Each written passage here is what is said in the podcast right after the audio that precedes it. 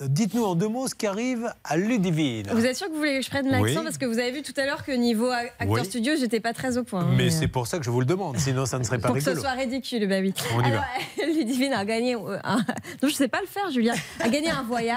Ah. Ludivine. Ludivine a gagné un voyage et malheureusement, le voyage n'a jamais eu lieu car le euh, Alors, professionnel. Ça, c'est l'agriculteur italien. C'est un accent qui est très difficile, c'est-à-dire qu'elle parle un peu Oui. comme les gens de la campagne, mais elle rajoute un peu d'accent italien. Mais est-ce que Bernard peut le faire Parce que je Non, le vois, mais se- je l'entends plus se moquer personne de ne le moi fait. là. c'est- Plus personne ne le fait. Elle a juste gagné un voyage et malheureusement, c'est une sorte de publicité mensongère C'est ça. où on ne lui donne rien.